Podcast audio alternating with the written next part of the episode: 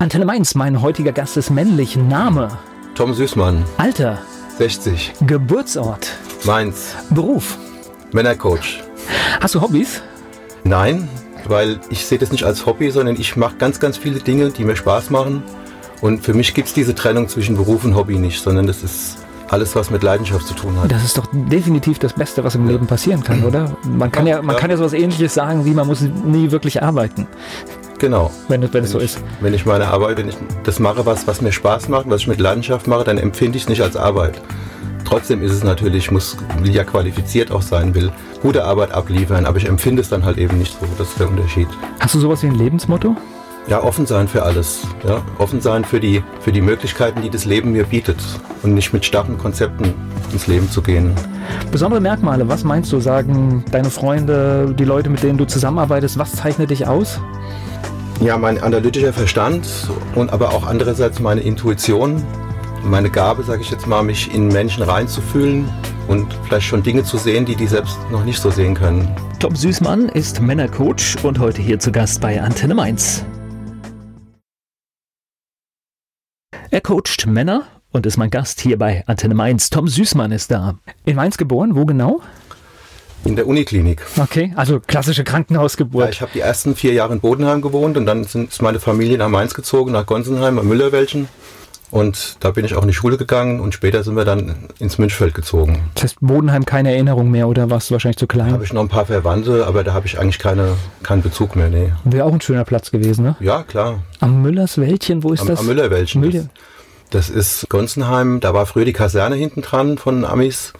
Also wo die Straßenbahn fährt vorne. Ja. Richtung, Richtung Breite Straße ist da links dieses große Einkaufszentrum. Ja. Und vorher geht's rechts ins Müllerwäldchen rein. Ah, okay, Ja. jetzt, jetzt, jetzt weiß ich, okay. Okay. Stimmt, das ist aber mittlerweile hat sich das alles verändert dort. Das hatte Ne? ich, ja, ich war jetzt gerade mal neulich mit meiner Frau dort, also mit meiner jetzigen, Also Wäl- Wäldchen kann man nur noch erahnen, ne? das ist weg sozusagen. Ja, genau. Ja. Das, deswegen, ich hatte gerade überlegt, wo könnte das jetzt gewesen sein, aber Das ist ja schon lange her, wir sind 67 da weggezogen, also ist schon eine Ecke her. Und damals war halt ja diese ganze, dieser ganze Ausbau noch nicht. Da gab es das Mombacher Schwimmbad noch nicht und wir konnten dort immer als Kind unheimlich schön spielen. Das war so ein bisschen verwildert. Ich glaube, das war damals schon verkauft, weil da diese Sachen schon geplant waren. Dann haben die Landwirte das nicht mehr gepflegt und das war aber ein wunderbares Territorium für uns Kinder. Wir konnten da immer bis zum großen Sand laufen. das sind aber noch die Panzer gefahren, auch auf dem einen Teil des Geländes zu der Zeit, oder?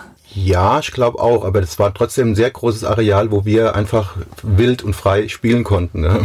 Und heute Naturschutzgebiet, ja klar, aber das, Das ist mag schon. sein, ja. Das heißt, äh, Gonsenheim war erstmal so der, der Mittelpunkt des Lebens, Mhm. oder beziehungsweise ist ja fast, fast auch schon ein bisschen Mombach, ja. Ja, also nee, das ist schon für mich schon mehr Gonsenheim. Weil Mombach, klar, hinten runter Genau. ist Mombach, aber ich war ja dann in der Gleisbergschule die ersten vier Jahre. Ich war, bin ja noch Volksschule. Ja. Oh, Volksschule, das muss man erklären. äh, bin ich ja schon. Das heißt, das war durchgängig eigentlich eine Volksschule, oder? Nein, es gab damals ja Volksschule. Das war dann durchgängig. Bis, Genau. na, Man konnte natürlich dann nach der vierten zum Gymnasium wechseln oder zur Realschule, aber das Ganze, wenn man da geblieben ist, hat sich das Volksschule genannt. Ich habe dann auch zwei Kurzschuljahre gehabt, weil das damals wurde mal an Ostern eingeschult und dann wurde das umgestellt, so wie es heute dann eben ist, im Sommer. Und ich war dann in der fünften Klasse nochmal, weil dann meine Oma gestorben war, die bei uns den Haushalt gemacht hat. Da musste ich dann nach Mainz in, in die Schule gehen. Da, war da gab es halt auch so einen Hort dabei. Und da wurde das dann gerade umgestellt. Also ich bin dann nach der fünften Klasse aufs Theresianum gegangen. Also Okay. da war ich sowieso aus dem Volksschul-, Grundschul-, Hauptschulding draußen, aber Okay. das war damals halt noch so, ja. War das für dich mit der Schule gleich okay oder Was jetzt? ob du ein guter Schüler warst? Das so. ist eigentlich hier die verdeckte Frage. Also meine Mutter hat dann immer, wenn sie vom Elternabend zurückkam, gesagt, ja, die haben wieder gesagt, du wärst sehr intelligent, aber du wärst stinkfaul. okay. Was man halt so ist in dem Alter, ne? Ja, ich habe das gedacht, na gut, intelligent klingt doch schon mal gut. Also ich war meistens so ein mittelmäßiger Schüler, so ein Dreierschüler. Aber es gab auch Fächer, wo ich schlechtere Noten hatte, aber es gab auch Fächer, die mir Spaß gemacht haben. Ja, das ist halt einfach mal so, wenn einmal was, was Spaß macht, dann braucht man gar nicht viel zu pauken. Dann ist dann Mathe lief gut, oder? Damals noch nicht so. Okay, kam dann erst später. Äh, später in der Fachoberschule, da war, weil ich es einfach dann plötzlich verstanden hatte. Es gibt ja immer den Glaubenssatz, ich kann kein Mathe. Ne? Was aber Quatsch ist, weil Mathe ist so logisch aufgebaut, wenn ich die Formeln kenne und wenn ich verstanden habe, kann ich eigentlich alle Aufgaben lösen. Nur damals hatte ich auch diesen Glaubenssatz. Ja, oder man war einfach noch nicht bereit dafür, ja klar. Wie auch immer, ja. Ja, das ist, naja, und, und äh, also bei mir war das so, also ich äh, erzähle ja gerne hier über meine Schulgeschichten, weil sie wirklich gruselig waren. Bei mir war es vom Lehrer abhängig. Das auch, klar. Das, also das heißt, hat der Lehrer mich mitgenommen, dann war das in Ordnung. Das war auch, ist auch oft ausschlaggebend. Und hat jemand sowas gesagt wie, das ist doch logisch oder das muss man doch wissen oder sowas, war ich weg. Mhm. Abgemeldet. Ich spreche gleich weiter mit Tom Süßmann, Männercoach hier bei Antenne Mainz. Tom Süßmann, Männercoach, ist hier zu Gast bei Antenne Mainz. Wie ging es denn bei dir weiter nach der Schule? Ich habe gerade Stichwort Studium gehört. Ja, das war dann später. Also ich habe dann damals, da hatte ich die große Ehre, dann die 10. Klasse, die 11. Klasse zu wiederholen. Aber spät, ne? Wie spät? Ja, normalerweise macht man das doch früher. Also die meisten. Ich hatte ja zumindest mal einen Realschulabschluss schon schon. Okay.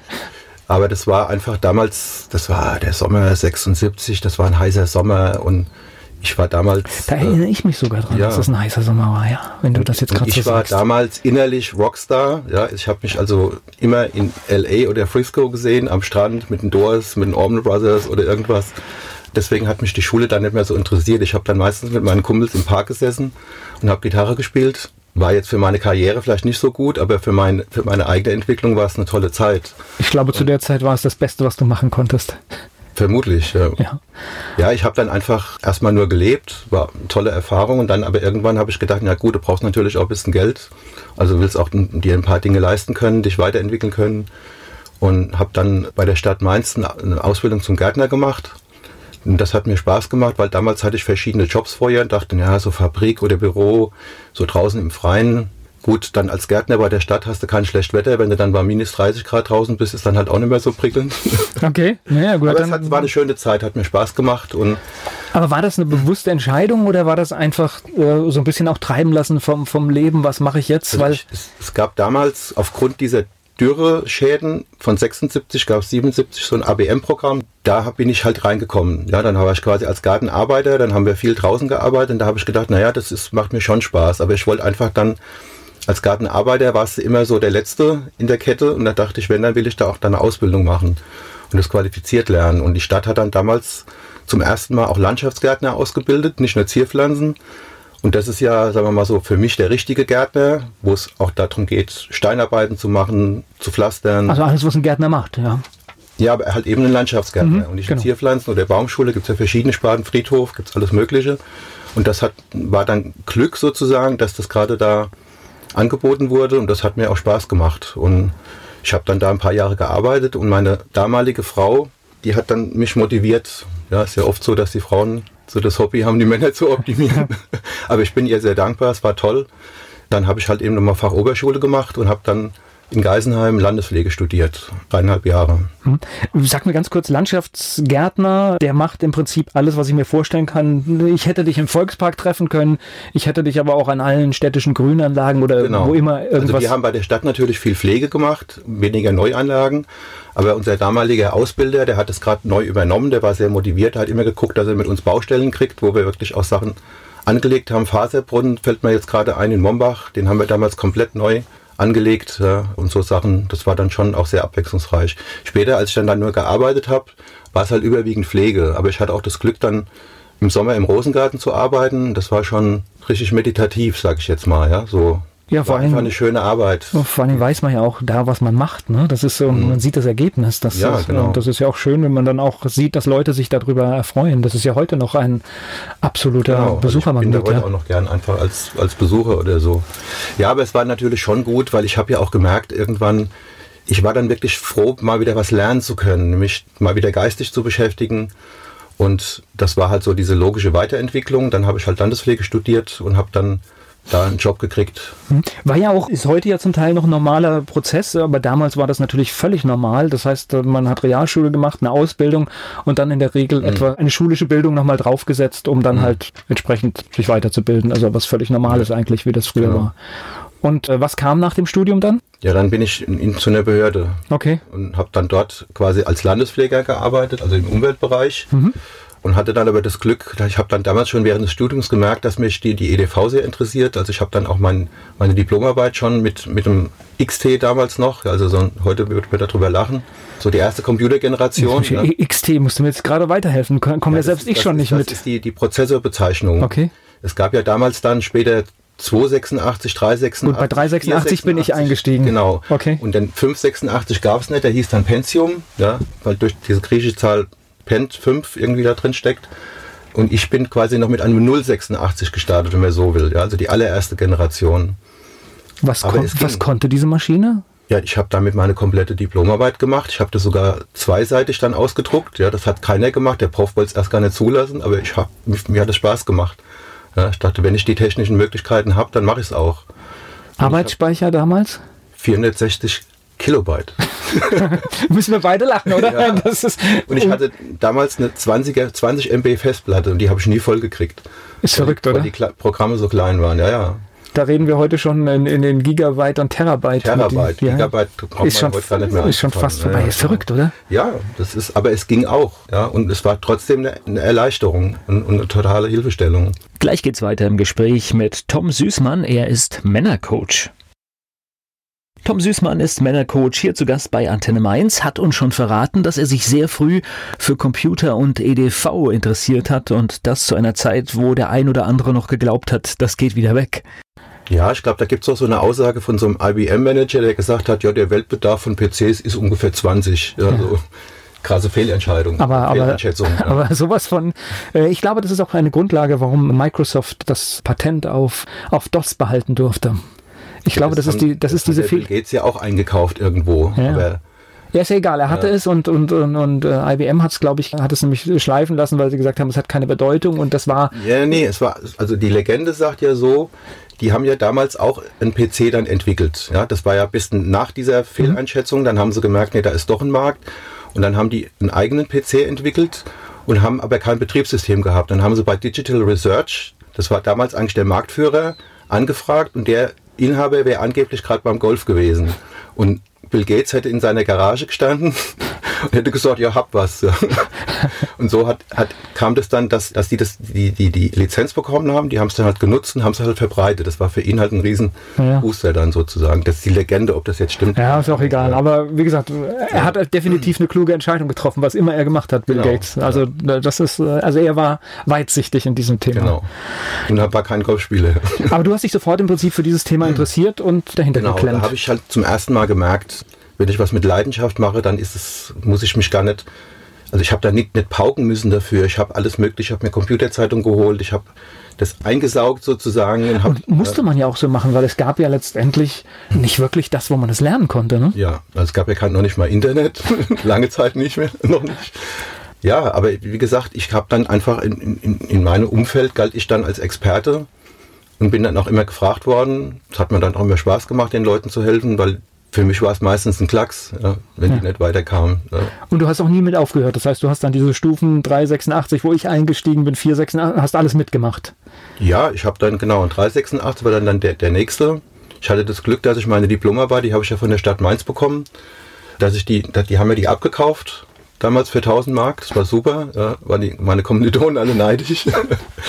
und dann habe ich das gleich wieder investiert in einen schnelleren Computer. Ja.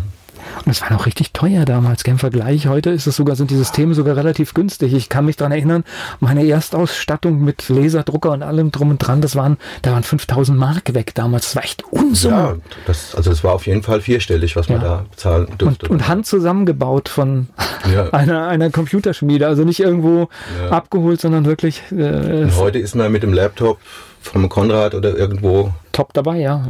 Mit, mit 500 Euro. Ja, gibt, man kann schon niedriger einsteigen, aber das. Also man kriegt 500, eigentlich 600 Euro kriegt man dann schon sehr gute. Wenn man die Entwicklung so sieht, kriegt man heute eigentlich verdammt viel fürs Geld, ja. Ja, klar. Das ist schon, schon spannend. Internet war dann für dich auch sofort ein Thema? Ja, ich hatte vorher schon BTX. so, erklär mal äh, den jüngeren Zuhörern, was jetzt BTX ist. Ja, das war so ein brutal rudimentärer Dienst, den die Telekom angeboten hat und ich habe damals schon Homebanking damit gemacht. Ja, also es war alles zeichenorientiert. Also man hat sich darüber gefreut, dass sich eine Seite zeilenmäßig langsam aufbaute. Aber schon sehr bunt und es waren schon, sagen wir mal, schon insofern grafisch, weil man konnte dort mit bestimmten Sonderzeichen, konnte man Rahmen bilden und so. Also das war jetzt nicht nur rein zeilenorientiert, das waren ja so die ersten Geschichten unter DOS oder so. Das war schon so ein bisschen auf, aufgepimpt, ja, sozusagen. Aber man hatte damals ein Modem, ja. Bing, bing, bing, bing. Äh, 2400 baut. Das war so Standard. Ich hatte natürlich 14.400, das schnellste, was es gab.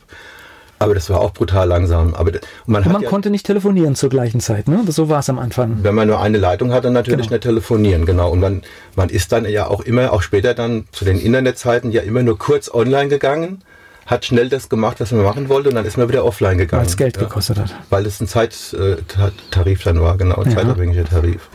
Ja, ich weiß. Ich, ja, ich weiß, man war beim Online-Banking, ich erinnere mich am Anfang, man hat versucht, es schnell zu machen. Das ist einfach einmal schnell zu erledigen. Wir sollten jetzt aber mal zu anderen Themen kommen, sonst schalten die jungen Leute alle ab. Na, ich finde das äh, schon, schon, schon, äh, weil das gerade entstehen bei mir die Bilder hier im Kopf, wie das halt wirklich war. Das ist schon ja, ja, faszinierend. Schon. Gleich geht's weiter im Gespräch mit Tom Süßmann. Er war dabei, als die ersten Personal Computer auf den Markt kamen und hat sich für dieses Thema interessiert. Heute ist er Männercoach. Tom Süßmann ist zu Gast hier bei Antenne Mainz. Erste Erlebnis mit dem Internet? wo du sagst, wow, ich bin im Internet? Ja, ich habe dann, wie gesagt, schon BTX gehabt und Telekom hat es dann angeboten und dann plötzlich hatte ich automatisch auch Internet. Ich wusste erst gar nichts damit anzufangen. Also ich, ich, ich weiß mein erstes Erlebnis, das, war eine, eine da das erste wirklich bewusste Erlebnis ist, habe ich eine Webcam in San Francisco angesteuert.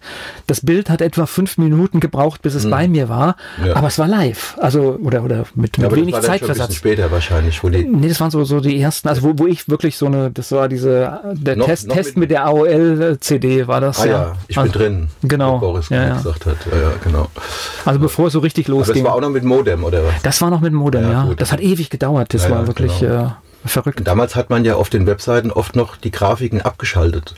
Also ich konnte in meinem stimmt, Browser stimmt, ja, und sagen, Bilder weggemacht, damit ja, es schneller geht. Ja, genau, und, ja, genau. Fotos die waren dann komplett draußen. Und daher gibt es ja auch noch diesen Alt-Tag, wo man dann nur die Bezeichnung gesehen hat, was auf dem Foto zu sehen gewesen wäre, wenn man es nicht abgeschaltet hätte. Ja. Genau, man konnte es nachladen, wenn man wollte, aber ja. Genau. Ist verrückt, ne? Das stimmt. Das waren alles so, so, so Sachen. Kann man sich also gar nicht mehr vorstellen. In, in Welten, ja, wenn ich. Aber die Geschwindigkeit ist ja gar nicht lange her. Das ist, lass das. Äh, ja. Das war Anfang der 90er Jahre, Mitte der 90er Jahre. Und dann kam genau. eigentlich erst der Siegeszug auf einmal, ja. wie das heute ist. Aber du warst bei der Entwicklung immer dabei und Internet war schon immer auch dein Thema. Dann ja, vorher ja auch schon allgemein PC, IT, das hat mich schon ja immer fasziniert. Ich bin da so ein bisschen mitgewachsen. Am Anfang war ich noch komplett Experte. Aber dann wurde das so vielschichtig, dass ein Einzelner gar nicht mehr alles konnte. Und heute beschäftige ich mich mit solchen Sachen. Da kommen manchmal noch Leute, ja, was soll ich denn für einen, für einen PC kaufen? Kann ich auch oft nicht sagen, weil ich, wenn, wenn ich für mich was brauche, dann, dann recherchiere ich, dann weiß ich Bescheid für den Moment. Zwei Monate später ist es ja schon veraltet. Ja? Also insofern Genau, so geht das ja. heute. Elektronikschrott. genau. Meine eigenen Kenntnisse sind dann oft schon veraltet. So, EDV ist ein Thema, haben wir abgehandelt, aber eigentlich äh, brennst du ja für ein, für ein ganz anderes Thema. Genau. Jetzt weiß ich gar nicht, ob du, ob du erzählen magst, weil, weil der Start für dieses Thema war ja gar nicht so, so ein erfreudiges, oder? Naja, sagen wir mal so, damals nicht. Ja, heute bin ich froh, dass es so gekommen ist. Also ich brenne für das Thema Männerarbeit, Männercoaching, was quasi eine, ein Teilbereich eben des Coachings oder überhaupt mit Menschen zu arbeiten, Menschen zu unterstützen, ihr, ihr volles Potenzial zu entwickeln. Weil ich glaube, dass viele heutzutage, insgesamt auch die Menschheit, aber auch hier bei uns in Deutschland, viele noch ihr volles Potenzial gar nicht entfalten können. Aufgrund Dinge aus der Kindheit, aus verschiedenen Umständen. Und das ist das, was, was mir einfach am Herzen liegt, Menschen dabei zu unterstützen. Und ich bin letztendlich dahin gekommen durch eigene negative Erfahrungen. Also ich habe dann war damals ja verheiratet, hatte zwei Kinder, wir haben gerade ein Haus gekauft und plötzlich. Also Welt in Ordnung eigentlich, ne? Aus meiner Sicht super in Ordnung. Plötzlich fing meine Frau an, von Trennung zu reden und ich bin aus allen Wolken gefallen. Es hat mir den Boden unter den Füßen weggezogen. Ich dachte, es ist doch alles in Ordnung. Später habe ich dann erfahren, dass es eigentlich so ein Klassiker ist, dass es vielen Männern so geht. Die Frau gibt jahrelang Signale, die Männer verstehen es nicht und plötzlich ist die Frau dann weg. Okay, ja. Signale sind zum Beispiel? Naja, lass uns doch mal mehr unternehmen, lass uns doch mal über was reden. Ja, also. Das sind so kurze Alltagsmomente, die man sehr schnell wegwischen ja, kann. Ne? Okay. Ich habe dann oft da, hatte dann ja einen festen Job und habe dann abends, ich hatte noch ein MIDI-Studio damals, also ich habe mit Computer Musik gemacht, weil Musik ist ja auch so eine Leidenschaft von mir. Ja, ich gehe jetzt ins Bett. Ja, ja, ich komme gleich. Zack, war es schon wieder 1 Uhr. Ja. Aber du hattest deinen Spaß. Ja, klar. Einerseits schon, aber ich habe es halt einfach nicht verstanden. Ja. Mhm. Also war halt so. Und durch diese Trennung, das war natürlich erstmal sehr schmerzhaft für mich, weil einfach ja mein ganzer Lebensentwurf dann plötzlich zunichte war. Wir hatten kleine Kinder, gerade das Haus gekauft, war schon heftig. Aber ich habe dann damals gedacht, das ist dann letztendlich die Chance, in meinem Leben nochmal eine Wendung zu geben. Ja, ich hatte schon auch gemerkt, ich habe diffuse Ängste, ich habe Dinge sehr gut weggedrückt, ja, verdrängt. Und dann dachte ich, okay, jetzt musst, jetzt musst du einfach was tun, jetzt musst du losmarschieren. Du kannst dich entweder total zurückziehen und nur noch leiden oder und verfällst vielleicht im Alkohol oder irgendwas, ja, oder du kannst jetzt einfach gucken, dass du was machst. Und dann habe ich halt mich mit dem Thema Persönlichkeitsentwicklung beschäftigt. Ich habe mich auch mit dem Thema Beziehung beschäftigt, weil ich wissen wollte, was da eigentlich schiefgelaufen ist, weil ich ja nichts gemerkt habe vorher.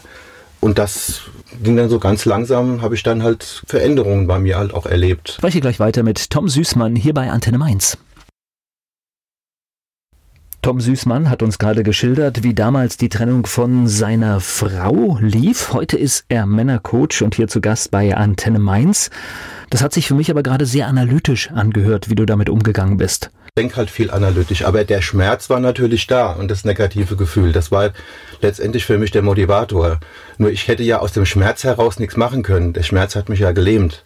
Und dann habe ich einfach meine Fähigkeit, also das habe ich auch nicht bewusst in dem Sinne gemacht, sondern ich war halt damals so aufgestellt, ja, und das ist ja auch eine gute Eigenschaft. Und ich habe dann einfach geguckt, was, was, was ist da gelaufen, was kann ich verändern, ja. Okay. Das ist halt so mein, mein, mein, mein Wesen, das Analytische diesen Schmerz, den hätte ich ja gerne auch weggedrückt wieder, wie früher. Funktioniert halt nicht. Funktioniert Aber nicht, der war dann so stark. Wie, wie, kamst du zu der Erkenntnis? Das heißt, äh, da, da braucht man ja, glaube ich, auch schon ein bisschen Hilfe, indem man entweder mit anderen spricht oder, oder Informationen sammelt, ja, um es einzuordnen. Klar, das, das, der Klassiker ist ja auch, dass Männer nicht darüber reden wollen, ja, die haben zwar vielleicht ein paar Freunde, mit denen sie ein Bier trinken, über Fernseh, Fußball, alles Mögliche reden, was ja auch in Ordnung ist, aber niemals, wie es ihnen selber geht, weil oft wissen sie es selbst gar nicht genau. Ja, können dieses in sich reinspüren, plötzlich kommt man an Schmerz, dann ist man sofort wieder weg und sucht Aktivitäten im Außen. Und das war bei mir teilweise auch so. Ja, aber ich habe dann halt einfach auch jemand gehabt, der mit mir dann so, so eine, so eine Hypnose-Sessions gemacht hat, wo man in so einen Trance gehen kann. Also so nach Milton Erickson sagt er jetzt wahrscheinlich nichts. Also nicht diese Show-Hypnose, wie man Fernsehen Nein, nein, aber ich verstehe schon, also äh, therapeutisch therapeutische und, Hypnose. Und, ähm, und genau. da habe ich dann wirklich viele Facetten an mir entdeckt. Und, und da geht es ja oft auch darum, so Dinge aus der Kindheit, die damals passiert sind, die man auch nicht mehr bewusst weiß, die einem aber letztendlich immer blockieren. Da und da geht es auch durchaus mal ans Eingemachte, ne? Bei solchen Sessions, ne? Ja, ich habe das dann halt aber auch so gelernt, dass ich das dann alleine machen konnte. Ja? Mhm. Also man kann da selber selbst sich in, in diese Hypnose-Trance versetzen. Und das habe ich gemacht und ich habe mich über das Thema Beziehungen informiert. Ich wusste plötzlich, was da war und was, auf was es da ankommt. Und dann habe ich eine Frau nochmal kennengelernt, die dann von mir begeistert war, weil ich plötzlich mich für solche Dinge interessiert habe, ja, was ihr damaliger Ex-Mann nicht gemacht hat oder viele Männer nicht. Und das hat sich auch gut angefühlt für mich und wir sind dann relativ schnell zusammengezogen. Wir hatten, die hatte auch zwei kleine Kinder. Nur es war so, sagen wir mal, wie ich war auf meinem Weg, sie war auf, auf ihrem Weg. Ich hatte vielleicht, sagen wir mal, jetzt rein zahlenmäßig 20 Prozent meiner Themen bearbeitet, sie auch. Und die restlichen 80 haben wir gar nicht gesehen. Und wenn man dann plötzlich zusammen wohnt, ja, da kommen die dann Themen dann auch raus. So. Okay. Und dann war das nochmal eine schmerzhafte Trennung, wo ich gedacht habe, kann nicht sein, aber es war so. Und dann habe ich so, ist mir so ein Buch in die Hände gefallen, das hieß Männer auf der Suche von Stephen Biddulph, so auch so ein Klassiker in, Männer, in der Männerliteratur. Sieben Wege zur Befreiung. Und dann hat, hat der so verschiedene Sachen da geschrieben. Da dachte ich, gut, einiges habe ich selber schon für mich vielleicht entdeckt. Einiges war neu, also es war für mich dann irgendwie klar, mir fehlt auch noch was zu meinem Selbstverständnis als Mann. Ja, also ich habe als Mann letztlich kein gutes Standing damals gehabt in vielen Bereichen. Gut, das für Beziehungen interessieren, auch mal Gefühle zulassen, das war ja schon mal ein guter Weg, aber es hat damals halt noch nicht gelangt. Und dann habe ich mir halt gesagt, okay, jetzt will ich mir erstmal das erarbeiten und bin auch damals ganz bewusst erstmal nicht in eine neue Beziehung gegangen, ja, weil das bringt letztendlich nichts, weil ich dann wieder genau den gleichen Typ Frau anziehe und es dann wieder schmerzhaft möglicherweise wird. Also ich wollte erstmal einfach für mich die Dinge klären. Und so bin ich dann zur Männerarbeit gekommen. Ich habe dann mit meinem ältesten Sohn so ein Vater-Sohn-Wochenende gemacht bei so einer Institution, die sowas angeboten haben. Und da, haben, da hat der Leiter auch mit uns Männern gearbeitet. Ja? Und dann habe ich, es war schon erstmal komisch, plötzlich haben Männer da geheult und so, ja, was ist das? Aber ich habe irgendwie gemerkt, das ist eine Energie, wo, wo ein Mann halt auch mal seine Gefühle zeigen kann und wo er nicht beschämt wird oder nicht als schwul oder, oder Weichei oder was auch immer beschimpft wird, sondern das durfte da alles sein. Und das hat mir irgendwie gezeigt, das ist das, wo ich weitergehen will in diese Richtung. Und das war allerdings jetzt weiter weg, da konnte ich jetzt nicht dauernd hinfahren. Ich habe dann später auch nochmal mit meinem ältesten Sohn zweimal so ein Wochenende gemacht und habe aber dann Ende 2006 gehört, dass ein anderer Mann in eine Männergruppe geht. Ja, hat mir dann davon erzählt, war aber halt auch zu weit weg und dann habe ich gedacht, ja, das könnte mir jetzt vielleicht helfen. Ja, und habe dann hier in, geguckt in Mainz, habe dann mir insgesamt drei Gruppen angeguckt, da dürfte ich mal als Gast dazu. Und die dritte, das war von Mankind Project in Frankfurt. Das ist halt eine weltweite Organisation, die aus den Staaten kommt, die halt äh, Männerinitiationswochenenden anbietet. Und danach halt noch eine Begleitung, die Möglichkeit, in eine Gruppe zu gehen und so weiter. Da habe ich dann gedacht, genau das ist mein Ding. Und das habe ich dann auch gemacht, 2007. Und bin dann immer nach Frankfurt gefahren und habe aber gedacht, naja, wäre ja schön, wenn wir das hier in Mainz auch hätten. Habe dann ein paar Männer darüber kennengelernt, die hier in Mainz-Wiesbaden gewohnt haben. Habe dann dort mit denen hier die Gruppe halt gegründet. Und das habe ich bis 2015 gemacht, also zweimal im Monat. Und das hat mir halt sehr viel geholfen, weil wir da einfach einen geschützten Raum hatten, ja, wo, wo keiner ausgelacht wurde, wo man mit seinen Gefühle, wo auch andere Männer mal ein Feedback gegeben haben, also erwünschtes Feedback sozusagen. Und da habe ich gemerkt, ja, das ist schon eine stärkende Energie. Ja. Das heißt ja nicht, dass ich, also bin dann oft gefragt worden, ja, seid ihr da frauenfeindlich? Und das sage ich, nee, natürlich nicht. Ja, aber es ist einfach gut, mal in diesem geschützten Kreis zu sein. Und dann kann ich ja wieder gestärkt auch Frauen begegnen. Ja? Na, na, und es gibt eine ja ganz andere Einstellung. Aber, aber das sind so die Dinge, die ich immer öfter mal gefragt wurde, auch von Frauen. Andererseits haben viele Frauen sofort verstanden, was das Gute daran ist. Ja? Die da vielleicht selber einen Mann hatten, wo sie gedacht hätten, für den wird es gut. Aber das funktioniert natürlich auch nicht, diese geschickten Männer. Gleich geht's weiter im Gespräch mit Tom Süßmann hier bei Antenne Mainz. Tom Süßmann ist Männercoach und hier zu Gast bei Antenne Mainz. Männerarbeit, das ist das Stichwort, das du schon mehrmals genannt hast und da wird es wahrscheinlich vielen gehen wie mir, große Fragezeichen in den Augen. Erklär mal, was versteckt sich hinter diesem Begriff? Wo ich jetzt war bei Mankind Project, das nennt sich Integration oder I, Integration Group oder I-Group, weil dort die Erfahrungen der Initiation integriert werden ins Leben. Das ist sehr, sehr viel mit Ritualen. Ja, Männer lieben ja auch Rituale. Und da gab es dann feste Runden, was erstmal eine Ankommensrunde, wie geht's mir gerade heute? Und dann so eine Art Klärungsrunde, jedem Mann mal in die Augen gucken. Und wenn ich mit irgendeinem Thema habe, gab es dann ein definiertes Klärungsritual, was dann ein Mann geleitet hat. Und dann gab es halt eine Runde. Wo also so ein bisschen abstecken auch? Oder, oder wie, wie muss ich so, so Areal abstecken? Ist das so ein bisschen jetzt? Nö. Nee, okay.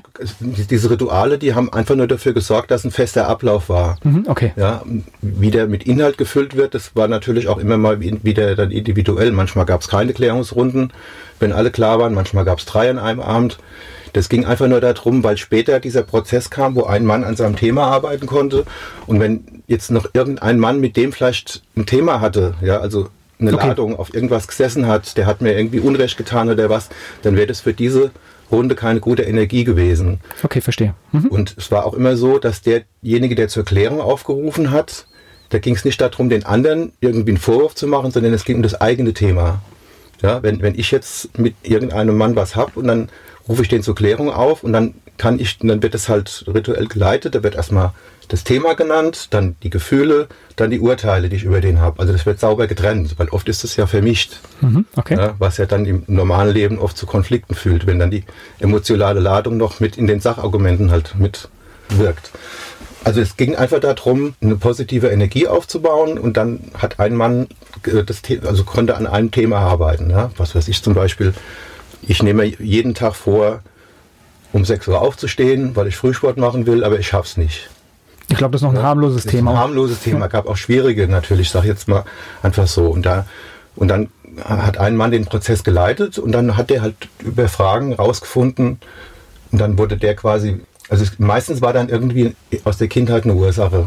Ja, gut, das war jetzt vielleicht ein harmloses Beispiel, aber es waren natürlich auch wichtigere Themen, schwierigere Themen. Also wahrscheinlich auch Beziehungsthemen oder Beziehungsthemen mit dem Vater oft oder mit der Mutter. Das waren so Themen. Und dann konnte man im Laufe des Prozesses eben das auflösen. Und das war halt eine sehr hilfreiche und, und heilsame Arbeit. Und das hat auch sehr viel Verbundenheit geschafft unter den Männern, weil auch jeder dann genau gewusst hat, wenn er eine Zeit lang teil, teilgenommen hat, dieser Raum ist sicher.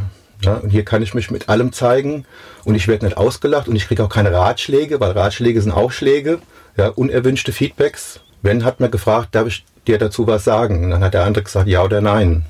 Ja, also das war eine sehr achtsame Runde.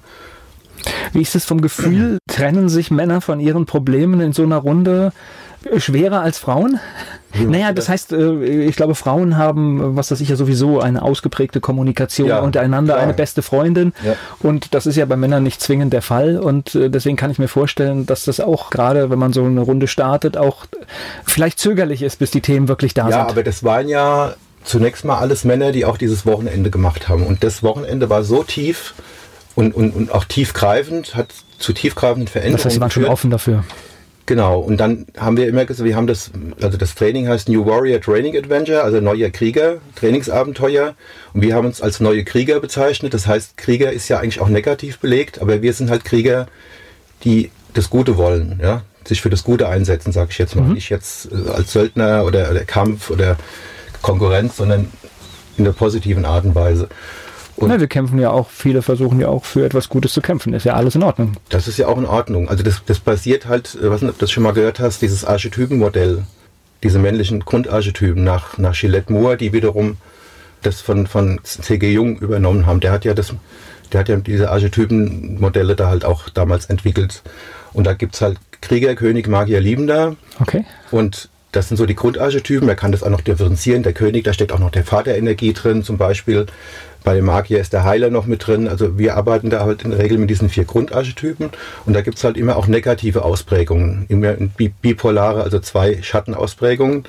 Und der Krieger in der Vollendung, das ist das, was wir quasi ver verkörpert haben, der ist jemand, der halt schützt, der Grenzen setzt, aber nicht zerstört. Ja, das ist halt quasi der, der, der Schattenkrieger. Das ist ja die Energie, wo, die halt auch viel im Patriarchat noch vorhanden ist. Also meistens sind das ja dann die Schattenausprägungen. Und wir haben uns als Krieger im positiven Sinn gesehen. Gleich geht's weiter im Gespräch mit Tom Süßmann hier bei Antenne Mainz. Er ist Männercoach und zu Gast bei Antenne Mainz, Tom Süßmann. Du hast uns schon berichtet von den Veranstaltungen, bei denen du warst, bei den Seminaren zum Thema Männerarbeit. Was hat das denn mit dir gemacht? Ja, das hat mir erstmal sehr viel Sicherheit gegeben und auch die Angst vor Männern genommen. Ja, also ich muss dazu sagen, ich bin ja ohne Vater groß geworden. Mein Vater war wohl nach Aussage meiner Mutter Alkoholiker, war auch gewalttätig und meine Mutter hat zwar nie schlecht über ihn geredet, aber sie konnte halt auch nichts Gutes sagen. Und diese, sie hatte auch Angst vor ihm. Diese Energie war immer spürbar für mich. Ja, und der hat wahrscheinlich auch gefehlt. Natürlich hat er gefehlt, das ja. ist ja nochmal ein ganz anderes Thema. Ja, deswegen habe ich mich später ja auch als, als jungen Mentor bei Boys to Men engagiert, die ja dann solche Initiationswochenenden für Jungen machen und so Mentoring-Gruppen aufbauen, weil ich ja diese Erfahrung auch gemacht habe. Ja, und heute ist für mich ja auch eins meiner Basics als Mann, die ich definiert habe, das ist ja dieses Vaterthema auch. Also da geht es zwar mehr um die Aussöhnung mit dem eigenen Vater, aber es geht auch darum, um die Energie, wie, wie bin ich als Vater möglicherweise für meine Kinder. Ja, bin ich da nährend, stehe ich, stehe ich in deren Rücken sozusagen, gebe denen Kraft. Ich bin unbewusst immer mit dem Gefühl rumgelaufen, ich bin ja schutzlos, mit mir kann man ja alles machen. Ich habe keinen Vater, natürlich nicht bewusst. Das kann mir, ist mir erst später durch meine eigene Arbeit bewusst geworden, dass mir da einfach was, was gefehlt hat. Und da habe ich halt einfach gemerkt, ja, Mann sein ist auch was ganz, kann auch ganz anders sein, ja. Und Na, du sprichst ja ein ganz großes gesellschaftliches Problem an, weil wir haben ja eine ganze Generation vor uns, wo der Vater gefehlt hat. Genau. Einfach durch den, durch den Krieg und das ist natürlich etwas, was du auch in die nächste Generation weitergibst. Selbst wenn du als Vater da bist, ja, macht es ja, ja etwas mit dir, wenn du ohne Vater aufgewachsen bist. Ja, auf jeden Fall. Und es gibt ja dafür, also sagen wir mal, viele Männer haben ein Vaterthema. Man spricht sogar in der Männerarbeit da von der sogenannten Vaterwunde, die jeder Vater automatisch seinem Sohn beifügt, zufügt die aber jetzt nicht unbedingt negativ ist, sondern das kann ja auch für den Sohn kräftigend sein. Ja, es gibt ja dieses Lied A Boy Named Sue von Johnny Cash, wo der Vater auch abgehauen ist und den Jungen dann Sue genannt hat und der hat immer drunter gelitten, musste sich aber durchsetzen, wurde tough dadurch. Ist jetzt nicht der beste Ansatz, sag ich jetzt mal, aber ist nur so ein Beispiel dafür. Also die Vaterwunde kann letztendlich, auch wenn ein Mann sich damit beschäftigt, stärken und nähren. Und da gibt's halt verschiedene. Manchmal ist der Vater zwar da, aber er ist sehr dominant, aggressiv. Manchmal ist er da, aber emotional abwesend.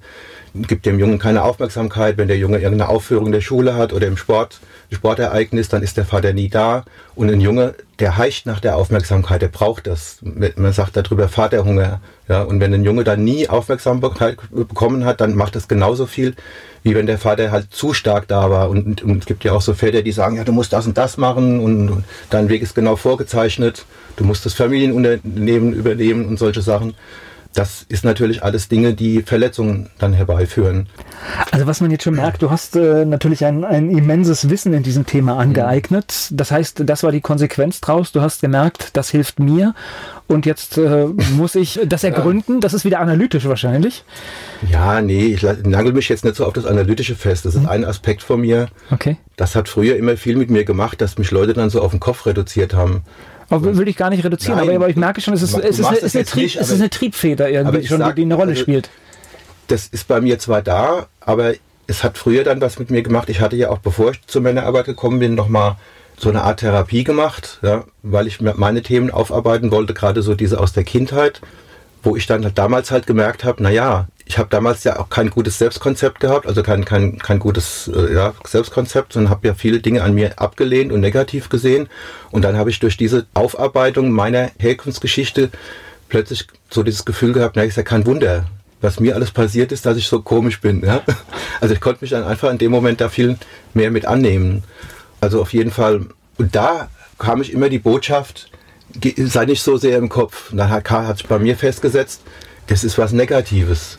Und dann bin ich Jahre später zum Enneagramm gekommen, wo es ja diese drei Zentren gibt, wo diese neun Grundstrukturen, sagen wir mal jetzt, wie bei Astrologie gibt es halt diese zwölf, da gibt es halt neun und immer drei sind in einem Zentrum zu Hause. Und ich bin halt eben im Kopfzentrum zu Hause. Und dann habe ich gemerkt, ja, Kopf ist gar nichts Schlimmes. Ich äh, wollte es in keinster Form als etwas Schlimmes darstellen. Nein, weil ich, ich habe es damals so empfunden. Weil ja. ich bin äh, tatsächlich äh, wahrscheinlich eher emotional unterwegs, aber wenn ich Entscheidungen treffe, dann werde ich ganz analytisch. Gleich geht es weiter im Gespräch mit Tom Süßmann. Männercoach ist er und zu Gast hier bei Antenne Mainz, Tom Süßmann. Was machst du denn heute mit Männern? Ja, also ich habe, wie gesagt, ja nochmal diese Enneagramm-Coaching-Ausbildung gemacht und noch ein paar andere Sachen, Glaubenssätze auflösen, Traumata wegwischen und solche Sachen. Also viel Fortbildung. Genau, weil ich das immer für mich auch genutzt habe und ich habe eine große Palette an Sachen. Ich habe diese ganzen Prozesse von Mankind Project, wo ich weiß, wie ich mit Menschen dann oder mit Männern dann arbeite. Aber ich war letztendlich ich mache ja, wie gesagt, auch noch so eine Webagentur nebenbei. Ich war halt sehr breit aufgestellt und ich habe mich dann einfach mal mit solchen Business-Sachen beschäftigt, Positionierung, Expertenstatus aufbauen. Und da hieß es immer, Bauchladen ist schlecht. Ja, ist ja klar. Ich kann mich nicht für eine Sache als Experte aufstellen, wenn ich dann noch tausend andere Sachen mache.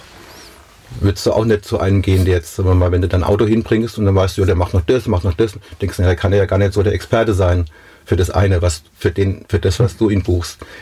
Und das fällt aber oft schwer, weil man da denkt, naja, da kriege ich keine Aufträge, ich muss alles abdecken.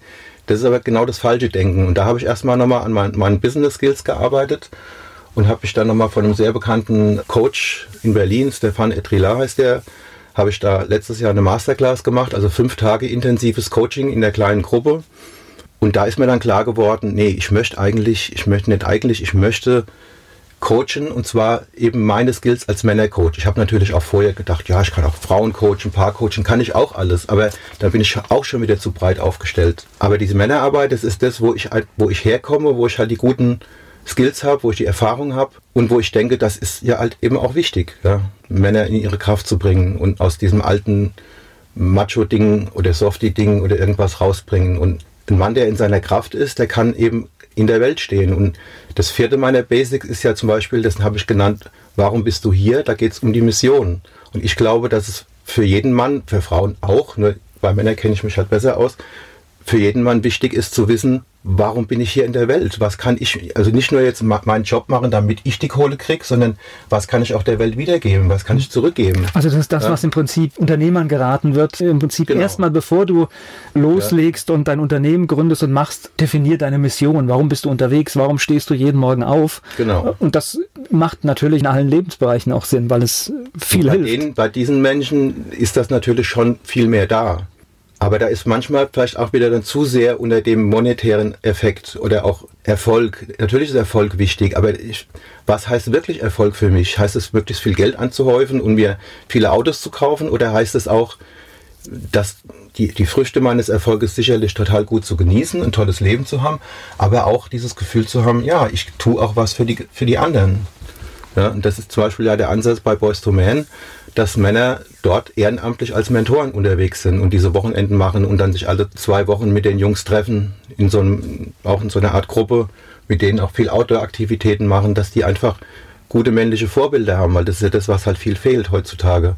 Nicht nur, weil der Vater vielleicht abwesend ist oder. oder das fängt an, ich meine, wir beide haben Kinder, fängt an in der Grundschule. Jetzt überlege ich gerade, mein Sohn hatte einen Lehrer und mhm. ansonsten äh, Lehrerin. Also es war, genau. und den Lehrer hat er wahrscheinlich noch nicht mal gehabt mhm. äh, an der Schule. Das war nämlich der Direktor. Ansonsten mhm. äh, wurde er von Lehrerinnen unterrichtet. Die machen bestimmt einen guten Job, aber natürlich ist es nur ein Bild von der Medaille, was den Kindern vermittelt wird. Naja, sagen wir mal so, klar machen die bestimmt einen guten Job.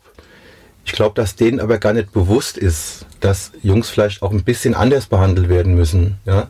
Es wird ja immer so gesagt, die Geschlechter sind gleich und man soll, es nur eine Frage der Erziehung. Gleichberechtigt, das ist ein Unterschied. Genau, aber sie sind, es gibt nun mal eben, also Jungs sind anders und Mädchen sind anders und das ist, glaube ich, auch gewollt von der Natur. Das ist auch gar nichts Schlimmes. Nur wenn ich jetzt, äh, und deswegen kann ich jetzt nicht sagen, hier, du spielst jetzt mit Puppen, dann bist du das, das, das da komme ich bei den Jungs nicht weiter.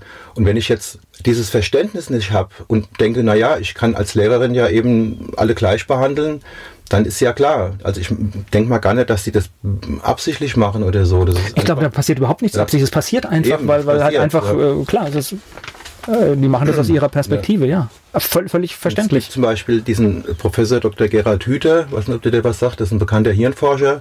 Den habe ich jetzt gerade vor zwei Wochen auf der Mannsein-Konferenz als Redner nochmal erlebt.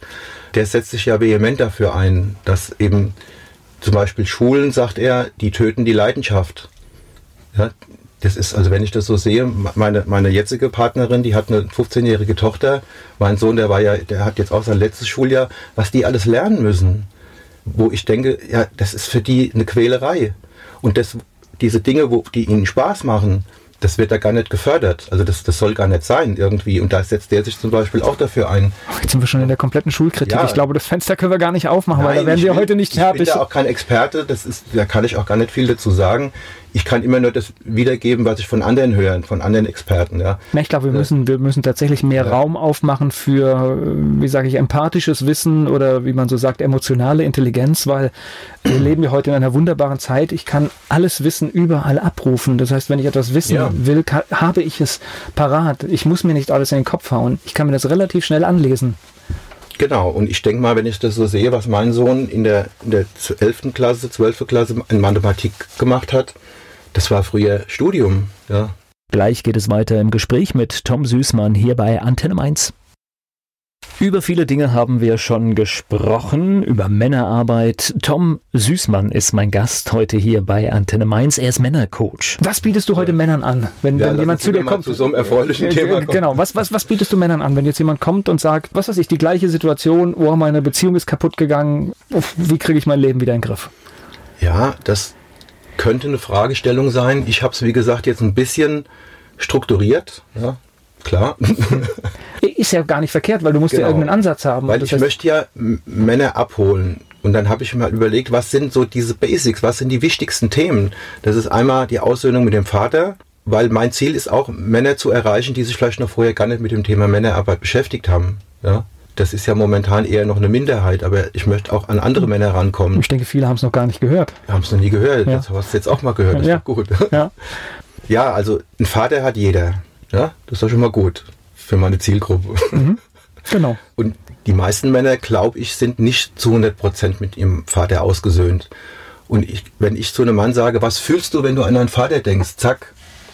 Ja, die meisten Männer fühlen dann nicht unbedingt nur Gutes. Manchmal ist es auch ambivalent, klar. Der Vater no, geht auf alle Fälle, immer nur der Böse, sondern es geht auf alle Fälle einiges durch den Kopf, wenn du überlegst. Ja, ja nicht nur durch den Kopf, es geht ja. ins Gefühl.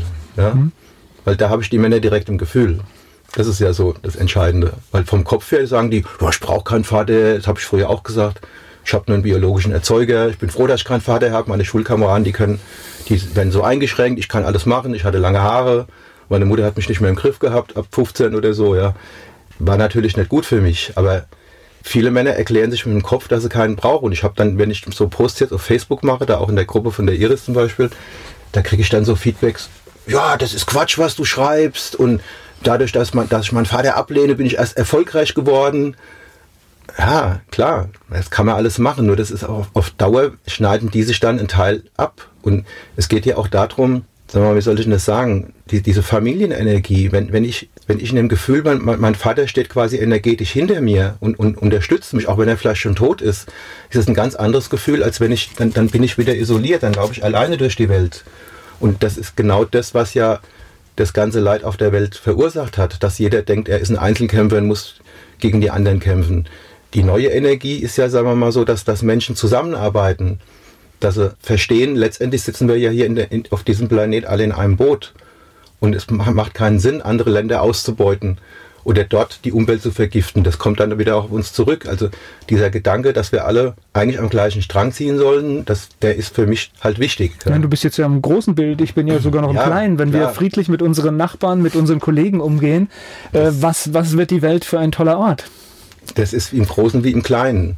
Und das ist da, deswegen kann ich jetzt mal kurz zu meiner Mission sagen. Ich habe das natürlich für mich ja auch entwickelt.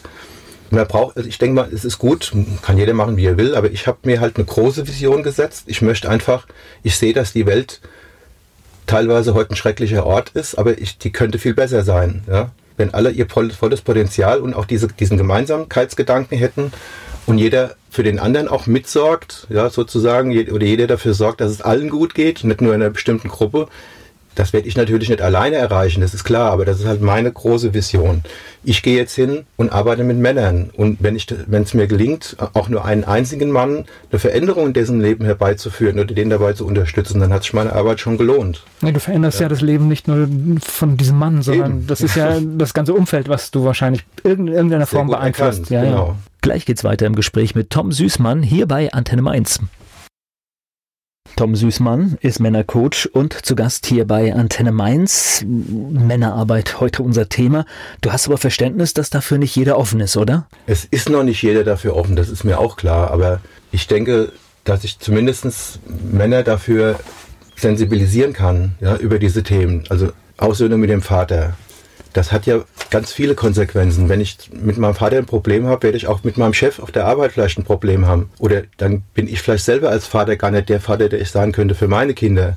Also das hat ja viele Aspekte. Oder, ja klar, wenn du ein Autoritätsproblem ja, hast, dann so, das, hast du das an jeder Stelle, wo du genau, bewusst passiert. Das zweite ist die gesunde Ablösung von der Mutter. Das dritte ist die emotionalen Abhängigkeiten vom Weiblichen beenden. Und das vierte ist, wie gesagt, warum bist du hier? Das ist schon ein bisschen advanced, ja, sage ich jetzt mal. Ich finde es eine ganz wichtige ja. Frage. Also sollte sich tatsächlich, äh, ich finde es eine wesentliche Frage, die sich jeder jeden Morgen mal auf jeden Fall überlegen, warum wenn, bin ich eigentlich hier? Wenn einer die anderen drei Themen noch nicht für sich geklärt hat, dann wird er sich schwer tun, ja, weil dann denkt er ja, mir geht's schlecht und warum soll ich was für die anderen tun? Für mich tut auch keiner was. Ja, das ist ja dann so die Energie. Natürlich ist es eine wichtige Frage, aber ich kann mir vorstellen, dass durch diese anderen drei Schritte, wenn das ein Mann durchgelaufen hat, das nächste kommt ja, ja. dann ist er auch bereit dafür. Und dann werde ich auch öfter gefragt, ja, warum hast du jetzt Mutter und weibliche? Das ist doch dasselbe. Habe ich mir auch lange überlegt. Ja, das hat natürlich sehr viele Parallelen. Und dann habe ich aber gedacht, nee, also einmal hat die Mutter ja diese Sonderstellung. Das ist die erste Frau, das erste Modell für das Weibliche für den, für den Jungen.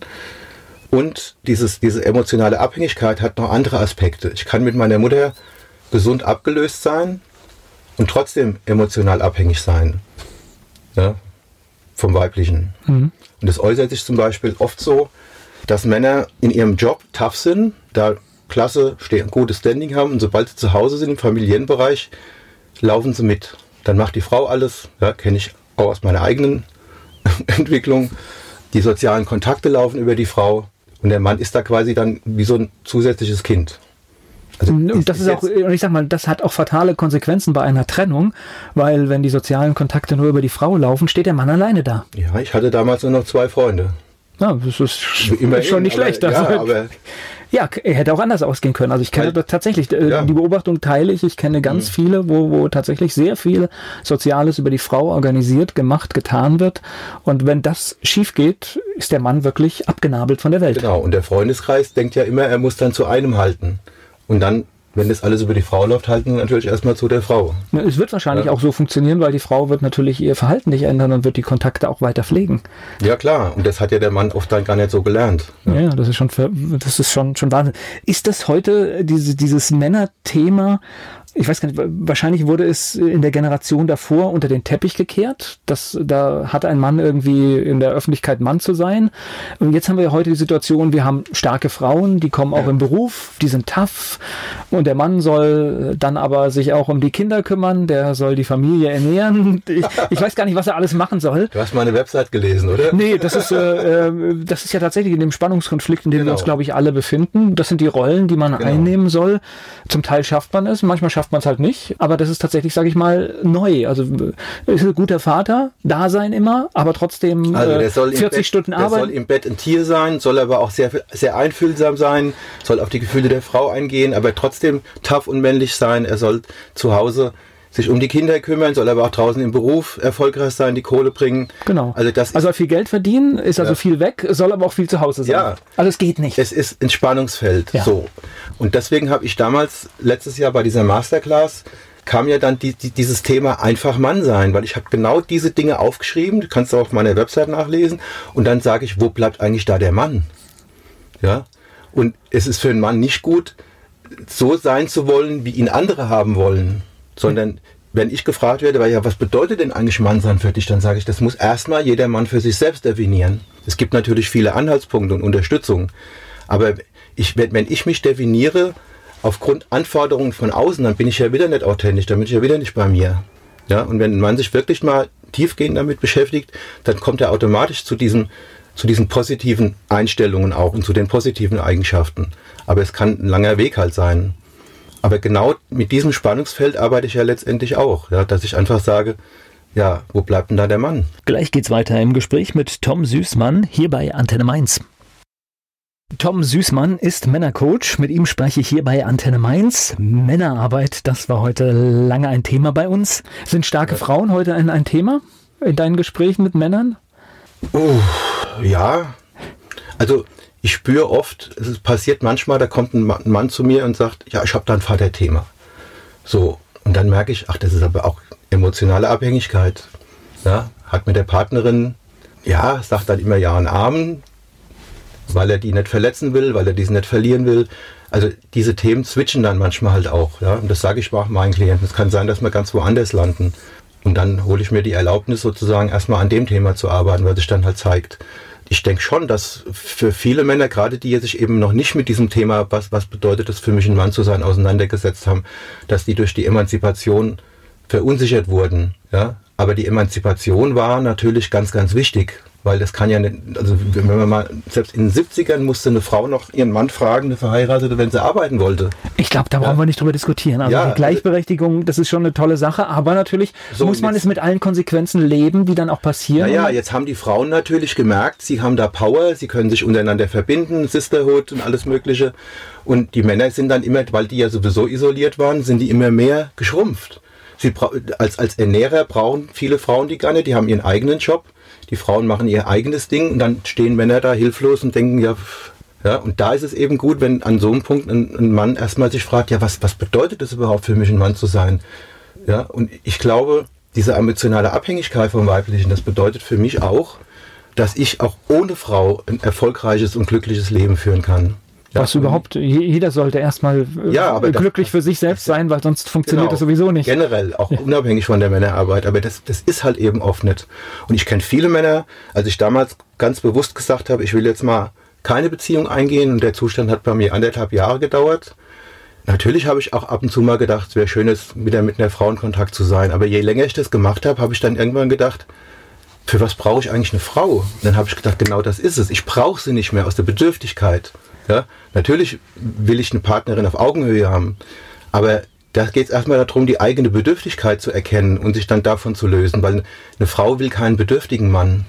Das ist am Anfang fühlt sich das vielleicht gut an, dann kann sie mal ihre, ihre mütterliche Seite vielleicht ausleben, aber auf Dauer ist das natürlich unbefriedigend und für den Mann letztendlich ja auch, weil der wächst dann ja nicht mehr. Und aber jetzt mal also ich denke, klar, starke Frauen verunsichern heute die Männer. Aber es wäre natürlich jetzt falsch zu sagen, die bösen Frauen, wieso sind die so stark? Nee, das ist ja alles gut. Dann sollen die Männer mal gefälligst den Arsch hochkriegen und sollen mal sich um sich selbst kümmern ja, und sollen ihre Entwicklung vorantreiben. Und dann passt es wieder, weil dann begegnen sich zwei starke unabhängige Menschen, die nicht aus der Bedürftigkeit kommen und können sich auf Augenhöhe mit Respekt in der Partnerschaft nähern. Genau, und, und, ich, und an einen, der einen oder anderen Stelle dürfen wir, glaube ich, auch Rollenbilder über Bord werfen. Das heißt, genau. du hast jetzt Ernährer zum Beispiel als Stichwort gesagt, der Mann muss aber nicht zwingend der Ernährer der Familie nee. sein.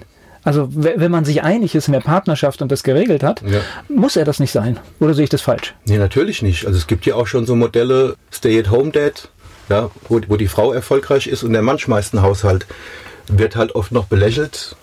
Aber also das halte ich ja, das ist aber eine Sache zwischen den beiden, oder? Ja, natürlich. Das genau. muss jeder für sich selbst wissen.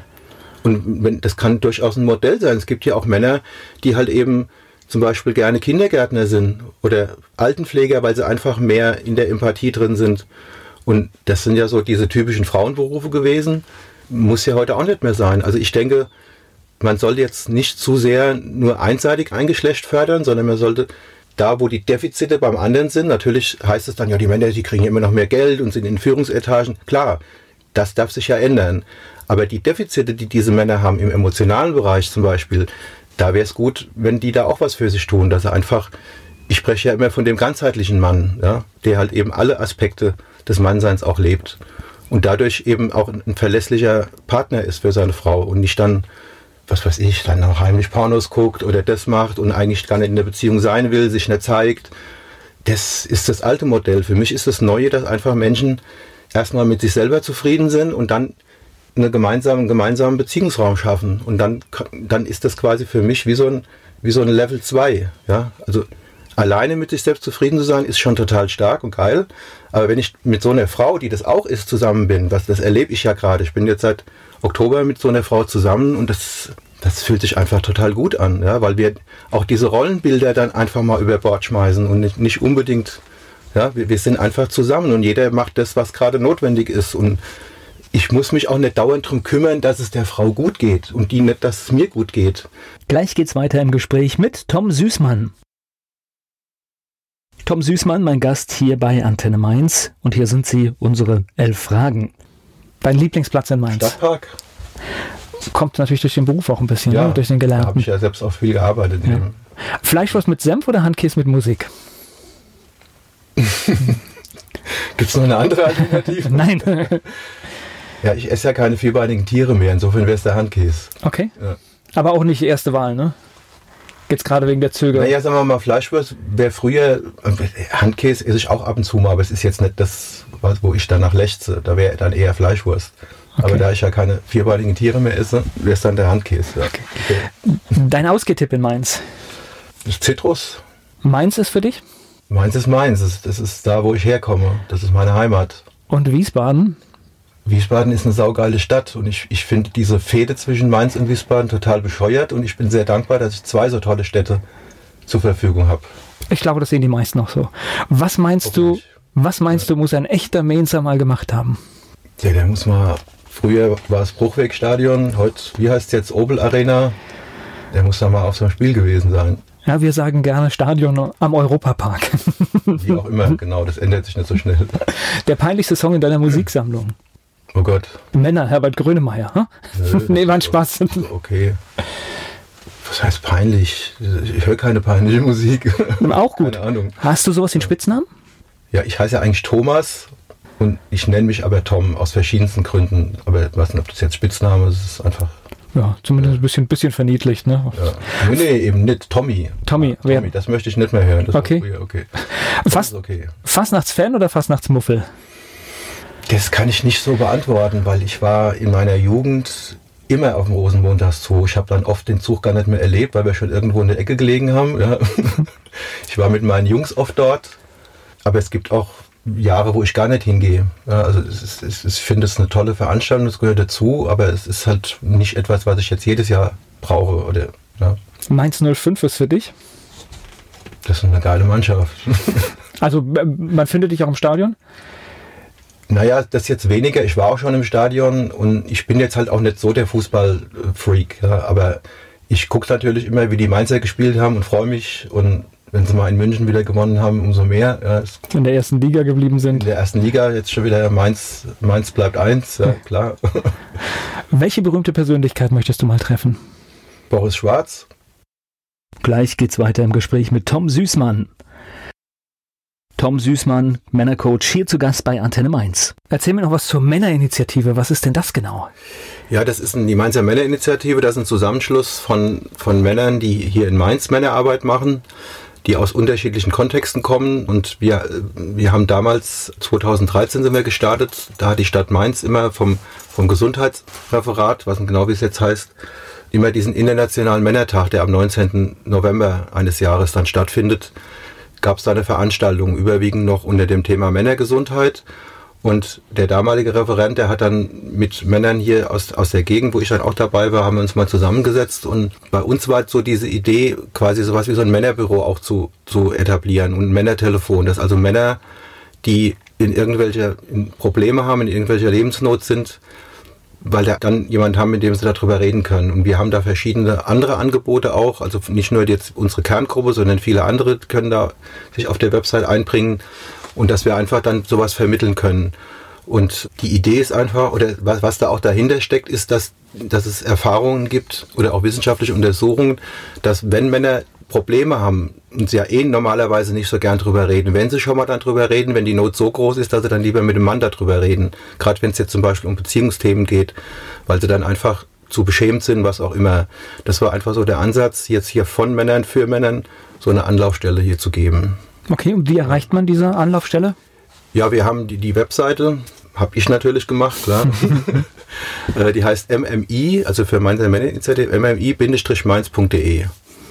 Und da stehen im Prinzip alle Informationen drauf. Ich habe mittlerweile auch eine Fanpage angelegt auf Facebook und wir werden jetzt auch voraussichtlich am 11. November wieder einen Männertag gestalten, diesmal jetzt ohne die Stadt Mainz, weil das passt manchmal dann halt nicht so zusammen. Ja, das ist momentan so die Hauptaktivität, die wir machen. Wir treffen uns so alle sechs bis sieben Wochen, um einfach unsere Arbeit zu besprechen, zu gucken, was wir machen können.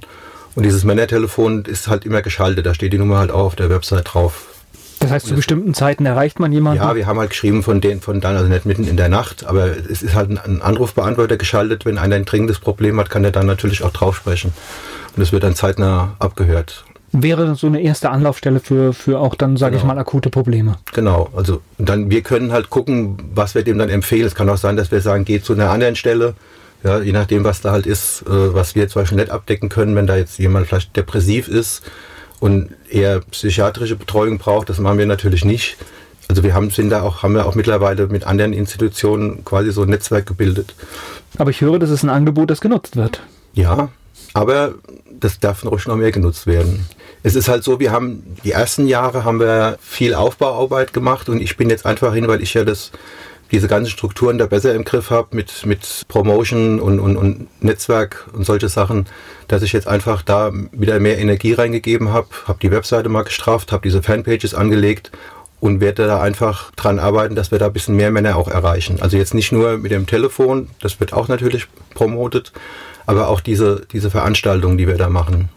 Gut, das Thema muss ja generell, haben wir heute schon mal festgestellt, auch ja, sichtbar, also sichtbar werden. Ja. Muss, es muss halt den Männern erstmal angeboten werden. Wir hatten bis jetzt immer so 40 Männer, die dann an so einem Abend kamen. Ja, das war schon mal gut, aber es kann jederzeit auch mehr werden. Ja. Wir sind jetzt gerade dabei, eine Location zu finden, wo wir mal so vielleicht auf 200 Männer dann aus sind. Wir werden da verschiedene Workshops anbieten, das also zu dem Thema Grenzen setzen, ja, was viele ja gar nicht können, unter verschiedenen Aspekten. Also ich werde dann zum Beispiel auch diese Geschichte gesunde Ablösung von der Mutter unter dem Thema nochmal einbringen. Da werde ich einen Vortrag oder so einen Erlebnisvortrag halten, wo die, wo die Männer auch mitmachen können.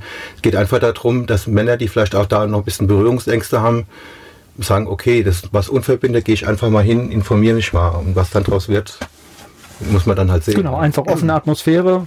Genau. Er spricht mich an oder spricht mich nicht an. Das ja. kann ich dann entsprechend ja. entscheiden. Gleich geht's weiter im Gespräch mit Tom Süßmann.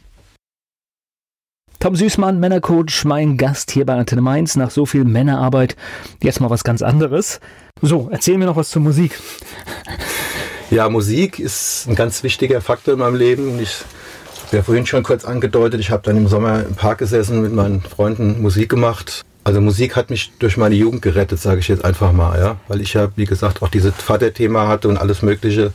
Das war immer so ein, so ein, so ein Kraftquell. Wenn ich dann von der Schule kam, habe ich oft den Ranzen erstmal in die Ecke geschmissen, habe meine Gitarre geschnappt, habe ein paar Songs gespielt oder einfach auch so gejammt.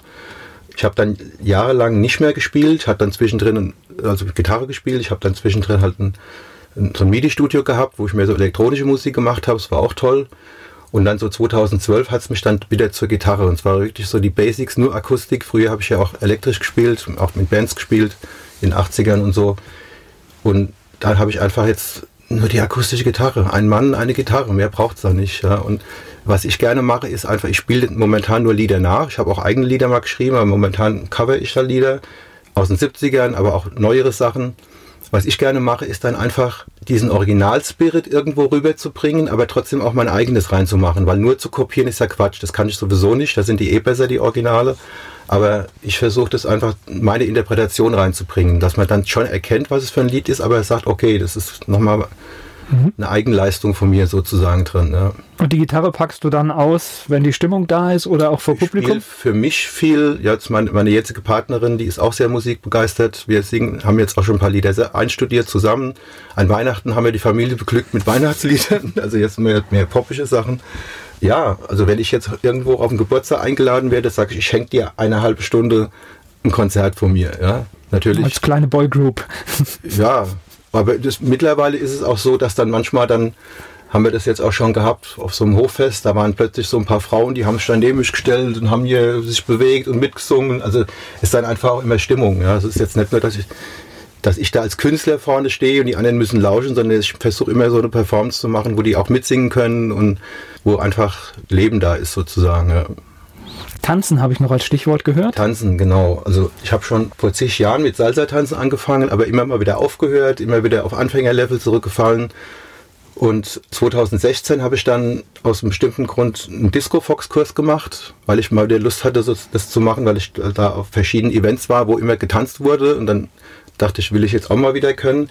Habe dann aber nach einem Jahr gemerkt, das ist zwar auch toll, aber meine Liebe gehört halt dem Latin Dance. Und dann hatte ich die Gelegenheit, als Gastmann bei so einem Kurs mit dabei zu sein, weil da ja oft die Männer fehlen.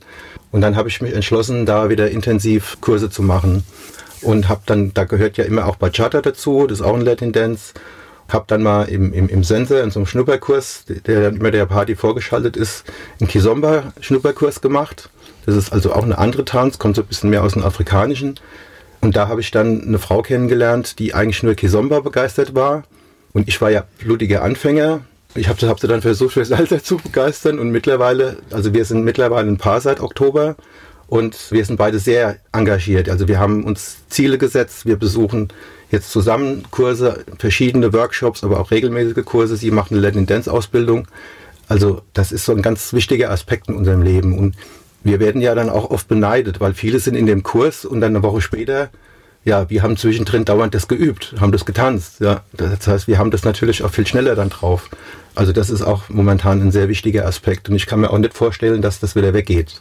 Ja, wie gesagt, hatte ich früher öfter mal so, dass, dass mir dann immer so einen Spaß gemacht hat, aber das ist einfach gerade so, wenn das auch so in der Partnerschaft mit drin ist. Ja, wir waren jetzt am Wochenende in Nürnberg auf, auf dem Tanzfestival für Kizomba und Bachata, haben wir ganz viele tolle Sachen gelernt. Abends war Party. Also das ist einfach so Lebensfreude pur, dieses Tanzen. Und mit, zum Glück gibt es ja bei uns hier in Mainz-Wiesbaden viele Locations. Also man kann im Prinzip jedes Wochenende zweimal tanzen, wenn man will. Und ansonsten fahren wir dann nach Frankfurt oder nach Darmstadt. Also man kann, könnte da auch einen Hauptjob draus machen. Tom Süßmann, Männercoach, danke für das Gespräch.